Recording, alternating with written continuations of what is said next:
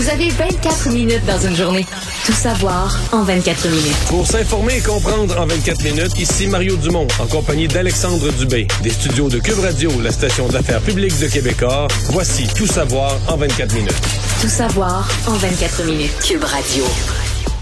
Alors, une autre journée chargée en actualité aujourd'hui, alors que le variant Omicron, évidemment, prend énormément de place. On s'inquiète. Rencontre, entre autres, de plusieurs ministres de la Santé du G7 pour parler euh, de ce sujet aujourd'hui.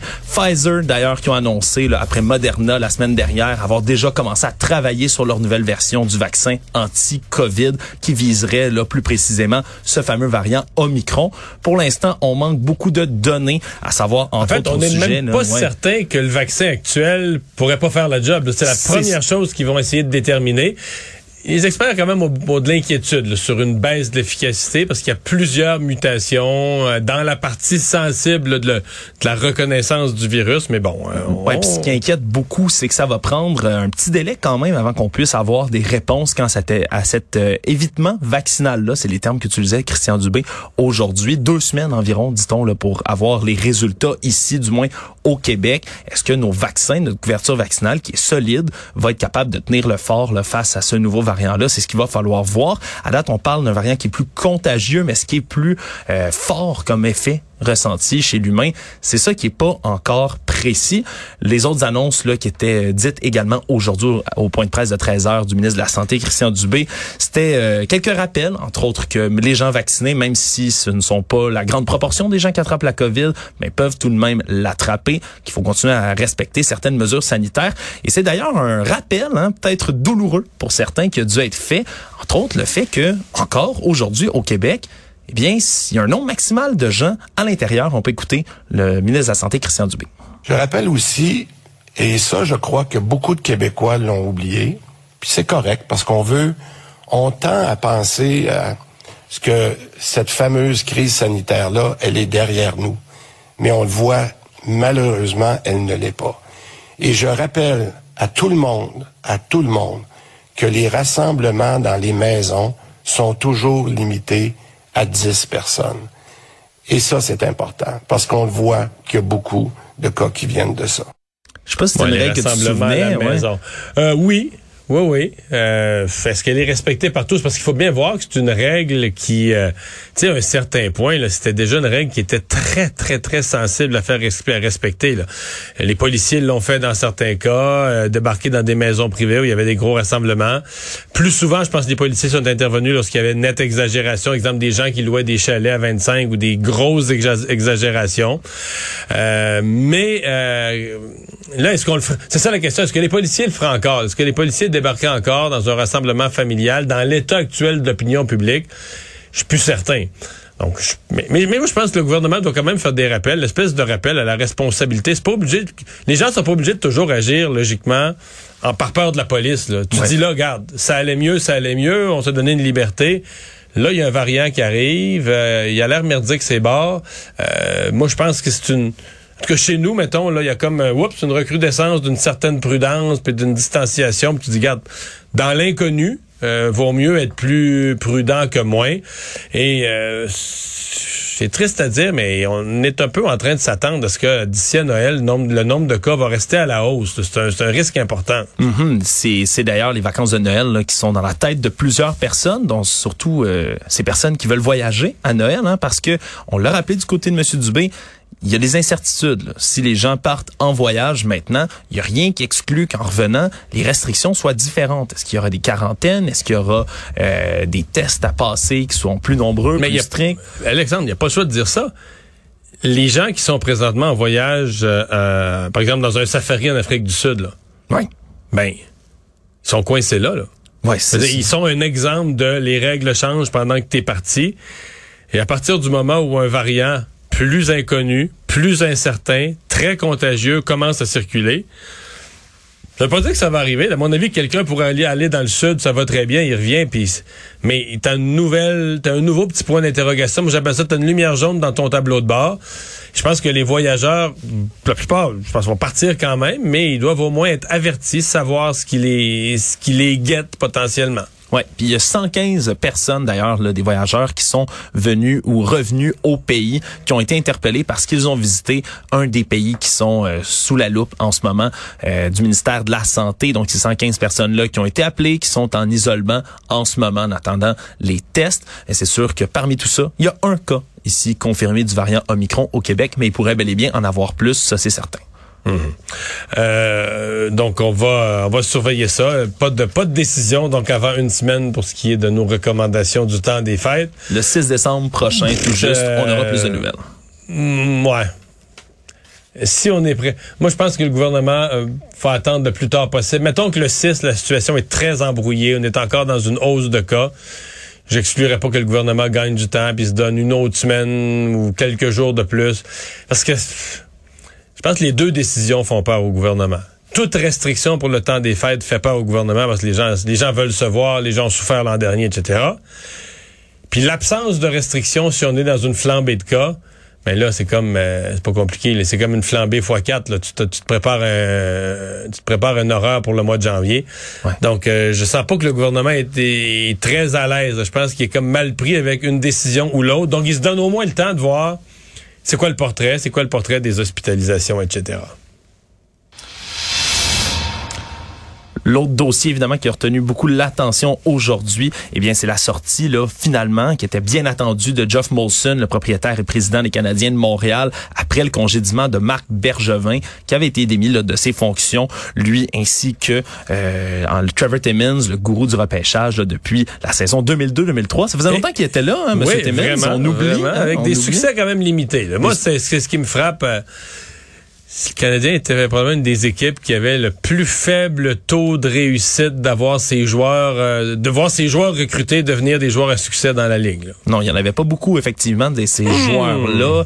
On pense peut-être au Gallagher. Là. mais Gallagher, ça fait longtemps. C'était dans les années 2000. Ouais, ouais, ouais. ça fait longtemps. Mais les deux, les deux derniers gros choix, là, quand le Canadien a repêché tôt, c'est Galchenyuk et Kotkaniemi. Ouais.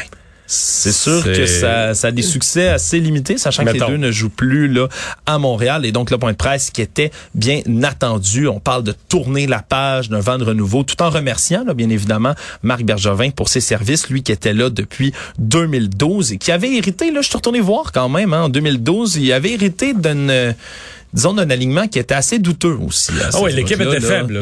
Mais moi, je me souviens, je me souviens de, de Jeff Molson qui avait dit qu'il faudrait retrouver les mots exacts à l'époque, mais et qui voulait retrouver euh, Bergevin et compagnie. C'est l'idée de retrouver une, une culture de gagnant, une culture de la victoire, de plus avoir une culture de la médiocrité. Objectif accompli, Mario? Euh, faudrait, je vais aller voir, cette année, je vais aller voir le, résultat des matchs cette année, puis le classement de cette année. Là. Qui est pas extrêmement là, rutilant, c'est certain. Et donc là, euh, c'est un point de presse qui va euh, donner matière à réfléchir, surtout qu'il y a toujours des, euh, des postes qui restent dans le brouillard en ce moment. On ne sait pas qui va remplacer officiellement Marie Bergevin, quoique il y a plusieurs noms qui sont sur la table et euh, sur dans les rumeurs, hein, sur les réseaux sociaux. Et c'est juste ça des parle beaucoup. C'est juste des francophones. on se comprend que là, on a mis un VP opération hockey qui lui est un Américain. Donc, une, Jeff Gorton, qui est l'ancien directeur général des Rangers de New York. Donc, une langue anglophone de facto. Donc là, son directeur gérant, euh, lui va être un francophone, euh, donc. Euh, bon, ouais, ça, ça va être quelqu'un aussi issu probablement du milieu du hockey, hein, ça reste à voir, mais beaucoup de noms qui circulent pour l'instant, c'est d'anciens joueurs ou des gens qui ont touché de près ou de loin le seul qui n'est pas un ancien joueur, je pense, c'est Martin Madden euh, Jr. ouais. qui lui euh, est vraiment un administrateur d'équipe. Je pense qu'il est avec Anaheim présentement, mais les autres, c'est surtout des anciens joueurs. Euh, quand même, fait à noter, c'est le congédiement en même temps que les autres. Généralement, c'est des gens de hockey. Des fois, même l'entraîneur, il passe avec le directeur gérant. Mais là, il y a le vice-président communication, Paul Wilson, qui passe à la trappe. Ouais, aussi. Hein, faut, faut croire que les dernières sorties, euh, disons plus controversées, médiatiques du Canadien avaient peut-être pas plu à Geoff Molson. Là, faudrait mm. suivre. Puis d'ailleurs, parlant de sorties controversées, on a parlé aussi du dossier Logan Mayo un tout petit peu aussi. On a parlé du plan de sensibilisation au danger des cyberviolences sexuelles au public et à l'organisation. Là, un million de dollars qui a été investi là-dedans. On a voulu en reparler, mais disons que c'est pas, c'est peut-être pas un dossier qui a contribué à la cause de Marc Bergevin et du Canadien en général. Certainement pas. Autre gros dossier du week-end, évidemment, c'est cette intervention policière controversée qui a eu lieu contre un jeune homme euh, près de, des bars de Québec, donc près du Dagobert, la Grande Allée. Un jeune homme là qui on l'a pu voir sur une vidéo euh, sur les réseaux sociaux qui est devenue vraiment virale, les images troublantes où on le voit être mis violemment au sol, ce jeune homme de 18 ans-là, pacifique, Nio Quizera, et donc se faire lancer de la neige au visage, se faire donner plusieurs coups. D'ailleurs, là, le, le, vidéo montre son œil qui est tuméfié véritablement. Il a reçu plusieurs coups au visage. Il y a une autre fille aussi qui se fait euh, ramasser. Par les cheveux, qui se fait lancer, euh, plaquer contre une voiture. Bref, c'est des, des, des images qui sont extrêmement troublantes et déjà, on parle peut-être d'une poursuite contre la ville de Québec du côté du jeune homme de 18 ans.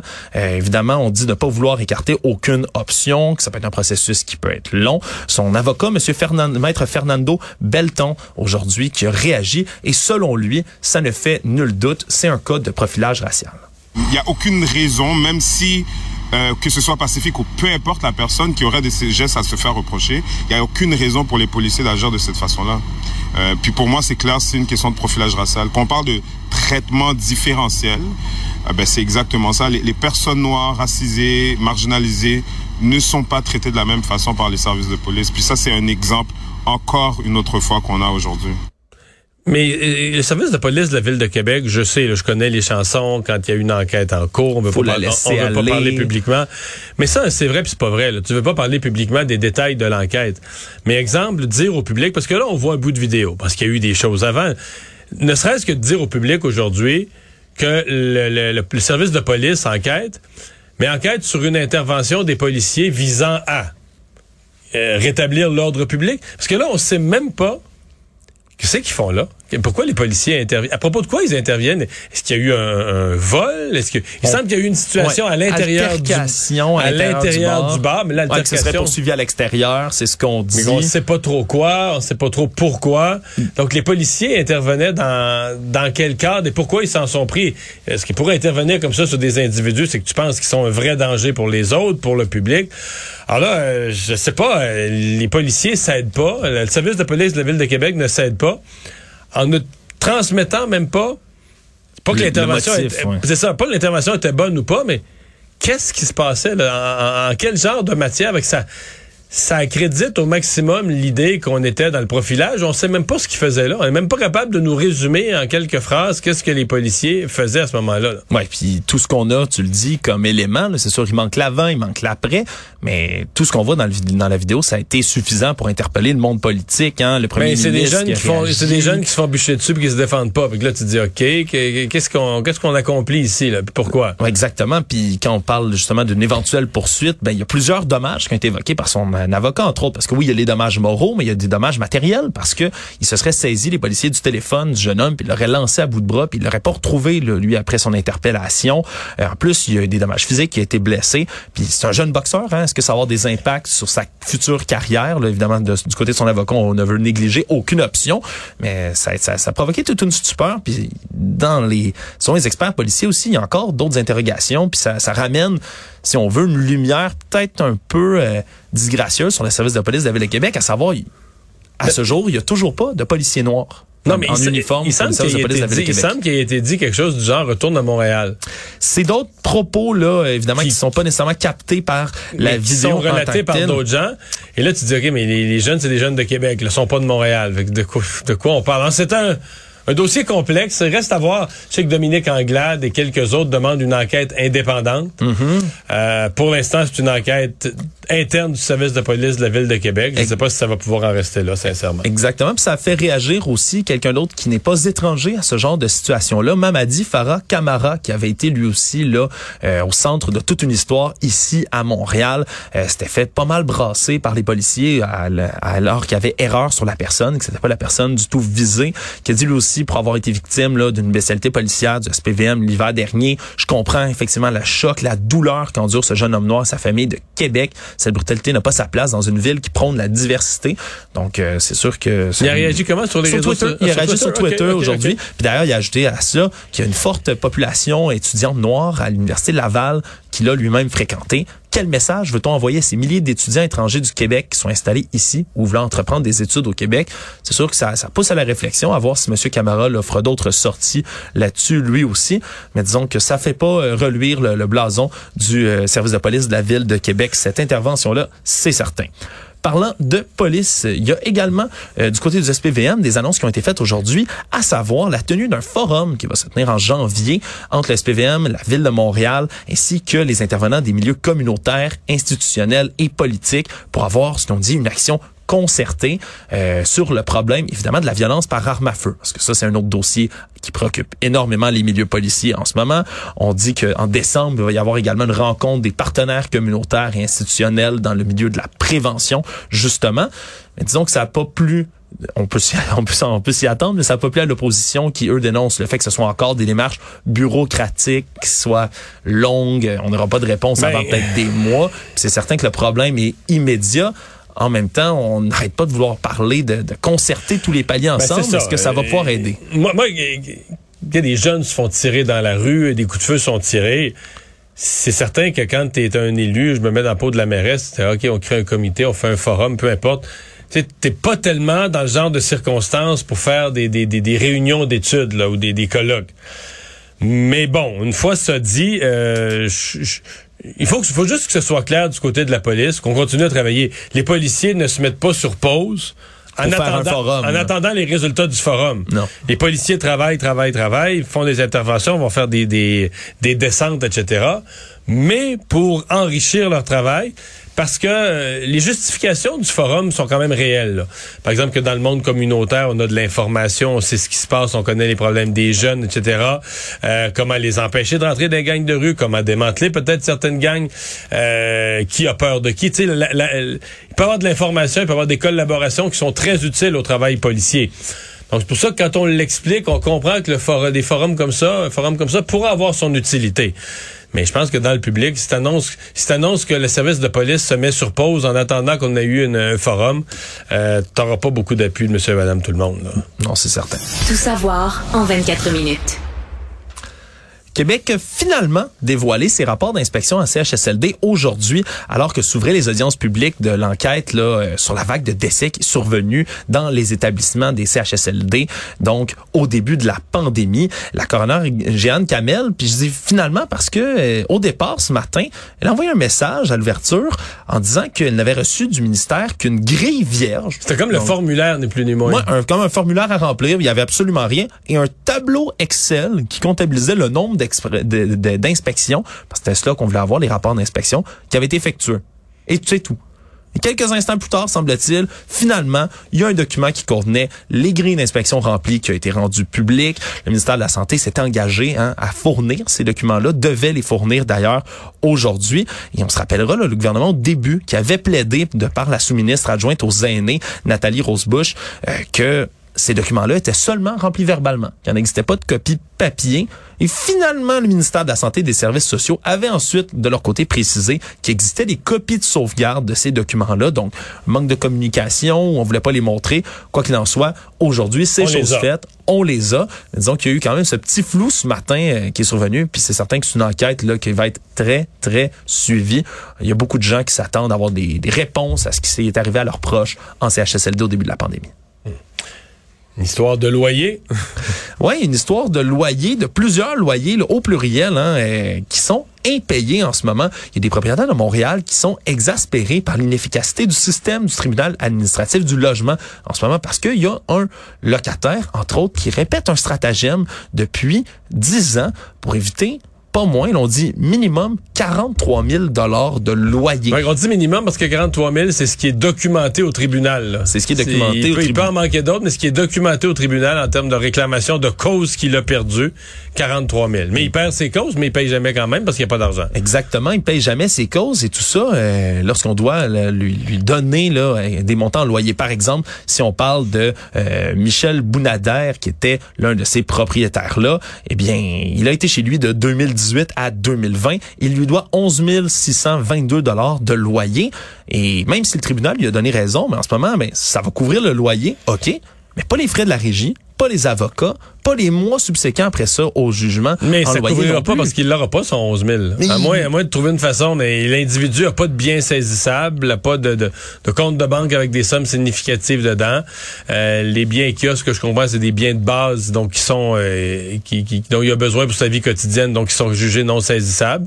Et donc, il n'y a aucun moyen, aucun moyen de payer, de rembourser les propriétaires comme ça. Et semble-t-il, ce que je le disais, ça fait dix ans qu'ils utilisent le même stratagème. Ils se présentent comme quelqu'un de super affable, gentil, propose même de payer certains mois en avance et tout. Et par la suite, ben, oui, ça, tu sais pourquoi?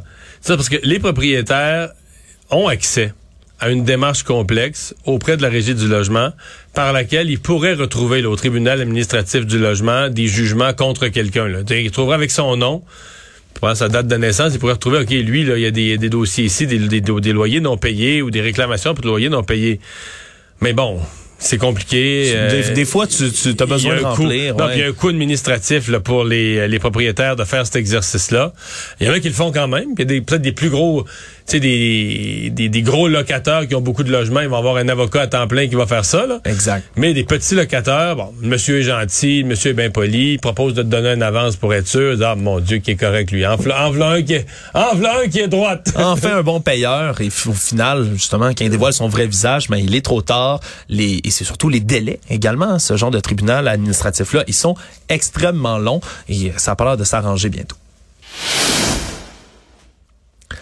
Ouverture du procès extrêmement suivi de Ghislaine Maxwell, qui est l'ex-compagne hein, du défunt milliardaire américain Jeffrey Epstein, deux ans précisément après son suicide en prison. Suicide, peut-être pas un suicide pour certains adeptes de théorie Suicide du complot. toujours questionné. Mais pas que, disons que les, gens, les gens disent ça, ça tombait bien. ça tombait extrêmement bien parce qu'on se souviendra que ce couple-là, euh, ultra puissant, très très riche, a eu des, euh, disons, des fréquentations du monde, euh, du monde mondain, hein, des gens de la haute société qui Politique, affaires. politique, affaires, et c'est pour ça que ça va être extrêmement suivi hein, dans bien des milieux. Ça s'ouvrait ce matin à la Cour fédérale de Manhattan. Les 12 jurés avaient déjà été sélectionnés au préalable. Et du côté du FBI, là, on décrit cette femme-là de 59 ans comme une scélérate cultivait l'art de la manipulation. Elle a six chefs d'accusation. elle. Manipulation pour recruter des, des mineurs, recruter, des jeunes filles. Pour recruter. Parce qu'elle aurait joué le rôle de rabatteuse. Donc, entre 1994 et 2004, d'aller chercher des jeunes filles mineures. Elle allait près de leurs écoles, près de leur travail, des jeunes filles parfois aussi jeunes que 14 ou 15 ans, les approchait, allait au cinéma avec elle, allait magasiner avec elle. Quelques faisait cadeaux, quelques cadeaux à Miami. Et euh, après ça, ben leur demandait de venir faire un massage à un homme réputé euh, poli, gentil, riche surtout, et un, un passage non sexuel pour quelques centaines de dollars. Et par la suite, lorsque le massage avait lieu, eh bien, il y avait agression sexuelle dans presque tous les cas.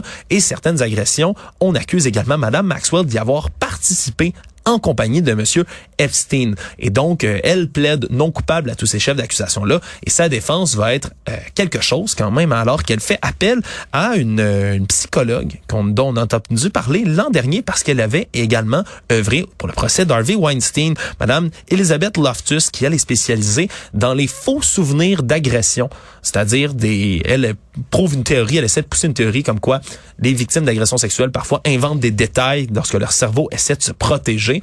Et donc, euh, ça va être un procès, on le disait, très, très suivi. Il y a des gros noms. On parle Ben, c'est ça, parce qu'on suit le procès, parce que l'histoire en elle-même nous intéresse, mais veut, veut pas. Tout le monde se demande, est-ce que le nom du prince Andrew, le, le- le fils d'Élisabeth II, le frère du prince Charles, va sortir? qui lui est déjà euh, fait déjà Ben fait d'une plainte hein, pour plainte agression sexuelle. D'une des filles. Est-ce que le nom de Bill Clinton va sortir? Celui de Donald Trump également. Donald Trump. Deux anciens présidents quand même hein, sur une liste comme ça. Là, qui Ben, il y avaient- avait beaucoup d'amis, M. Epstein. Monsieur Epstein avait beaucoup d'amis, puis il y en a qui ont visité son ranch, son île, sa maison de Manhattan, et disons qu'il y avait toutes sortes de choses euh, qui se passaient dans ces endroits-là. Et c'est drôle parce que ça a été lié aujourd'hui là euh, par certains qui voir des liens un peu partout à la démission d'un autre homme très important et très riche lui aussi, Jack Dorsey, qui était le, le- le directeur de Twitter, un de ses fondateurs, qui a annoncé son départ, remplacé par le responsable technique du groupe, Parag Agraval, et euh, décidé de quitter aujourd'hui euh, en parlant justement de vouloir passer le flambeau, que le fondateur n'était plus requis dans la machine. Mais il y en a beaucoup qui ont vu ça euh, sur les réseaux sociaux et certains, disons, sites plus complotistes, conspirationnistes, comme un aveu peut-être de sa part, un homme qui lui aussi serait peut-être cité dans le procès. Il y a aucune preuve de tout ça, bien évidemment, mais c'est sûr que c'est deux nouvelles qui ont été là mystérieusement comme ça reliées aujourd'hui. Les marchés boursiers, quand il a annoncé son départ, l'action de Twitter, puis ça a baissé après. Mais la- l'action de Twitter a monté, je sais pas de combien, mais euh, dizaines de pourcents, quelque chose comme Ouais, ça. à Tu- l'ou- à l'ouverture, on avait un 5 vers 11 heures ce matin parce Mais que je me disais, ah, tu prends-tu mal ça? T'annonces rien de spécial, t'annonces juste, je, je m'en vais, l'action, l'action monte tout de suite. Et c'est peut-être honnêtement purement cosmétique parce que Monsieur Dorsey, on lui avait souvent reproché son éthique de travail entre autres. C'est un homme avec une, si vous voyez des photos avec une très longue barbe, tu mal entretenu.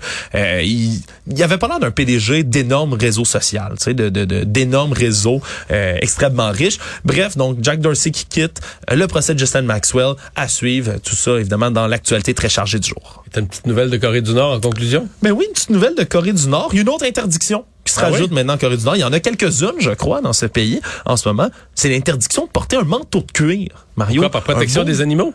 Non, non, non. Parce qu'il y a une personne qui porte un manteau de cuir et cette personne-là, Kim Jong-un, le leader suprême de Corée du Nord, ben, veut s'assurer d'être le seul à pouvoir porter son manteau de cuir. Ah, Donc, ça a été déclaré par la police que porter des vêtements qui ressemblent à la plus haute dignité du pays, ça a des tendances impures et ça défie l'autorité, ni plus ni moins, de Kim Donc, il y a Jong-un. l'exclusivité du manteau de cuir dans le pays. Ah, il peut, c'est le seul qui peut le porter. Maintenant, on peut plus le vendre non plus. Hein, les magasins qui vendraient le même modèle de manteau de cuir que celui qui OK, porte. c'est pas tout manteau de cuir, c'est s'il y a un certain manteau de cuir. son manteau de cuir là, qui lui ressemble le long manteau noir, l'espèce de trench coat, là, on dirait Ouais, en anglais, ben il- on vise la, même la, on encourt la confiscation des vêtements, de son matériel, si on en a dans les magasins, on peut pas en vendre. Parce qu'en 2019, la première fois il s'était affiché que ce beau manteau, ben il y avait des centaines de Nord-Coréens qui l'avaient imité en voulant acheter le même manteau pour lui Ah. ressembler. On dit que l'imitation c'est flatteur, mais Monsieur Kim Jong-un semble pas être du même avis. Franchement, imiter le leader suprême.